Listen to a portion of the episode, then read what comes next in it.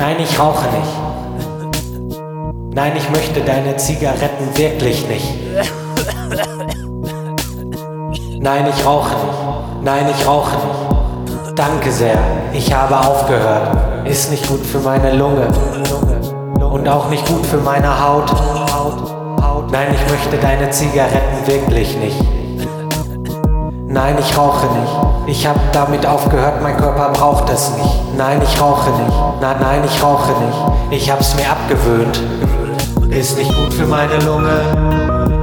Ist nicht gut für meine Haut. Ist nicht gut für mein Herz. Ist nicht gut für mein Bauch.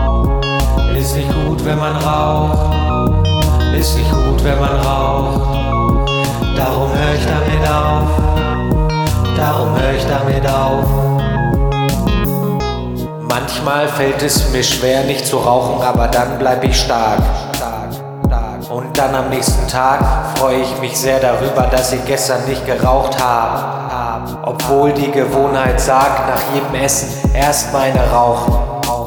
Oder auf der Arbeit, die ist doch so stressig, da brauche ich nun mal ein paar Pausen. Rauchen ist giftig und schadet deinem Körper extrem.